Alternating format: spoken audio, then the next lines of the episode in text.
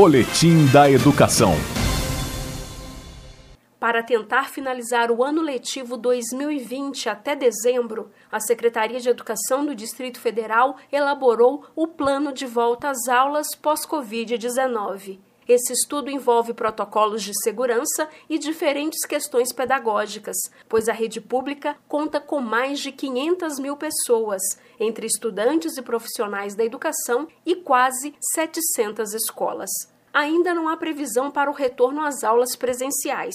A data vai ser definida pelo governador Ibanês Rocha com o aval da Secretaria de Saúde. Nesse momento, professores e estudantes vão aderir ao ensino mediado por tecnologia, pois essa metodologia vai valer como dia letivo e vai comprovar a frequência. Sobre isso, o assessor especial Davi Nogueira explica. Pedagogicamente, esse retorno não presencial tem três grandes eixos. O primeiro deles são as aulas na TV, e aí nas aulas na TV a gente vai ampliar o que está sendo feito na TV Justiça. Nós vamos contratar quatro canais com 10 horas diária cada um, para que cada ano série, desde o primeiro ano lá do bloco inicial de alfabetização até o terceiro segmento do EJA, tenha horas na TV.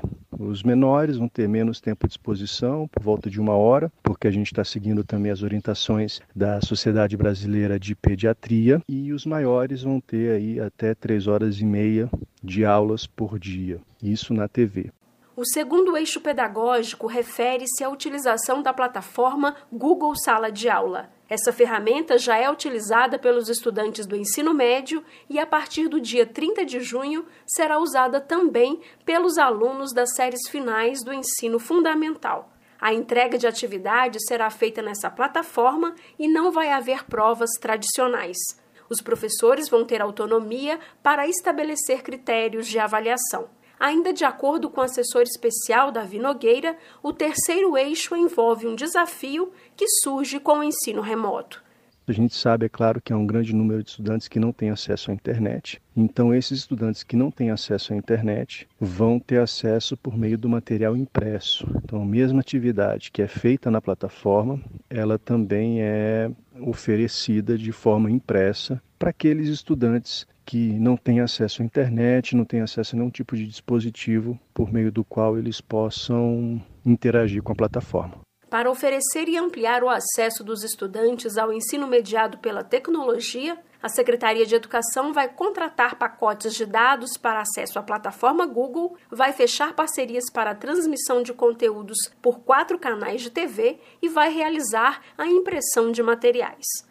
A comunidade escolar pode acessar o texto do Plano de Volta às Aulas pós-Covid-19 no site da Secretaria de Educação. Até o dia 27 de maio, os interessados podem participar de uma consulta pública sobre essas questões pedagógicas. Informações completas no site www.se.df.gov.br. Jaqueline Pontevedra, da Secretaria de Educação, para a Cultura FM. Boletim da Educação.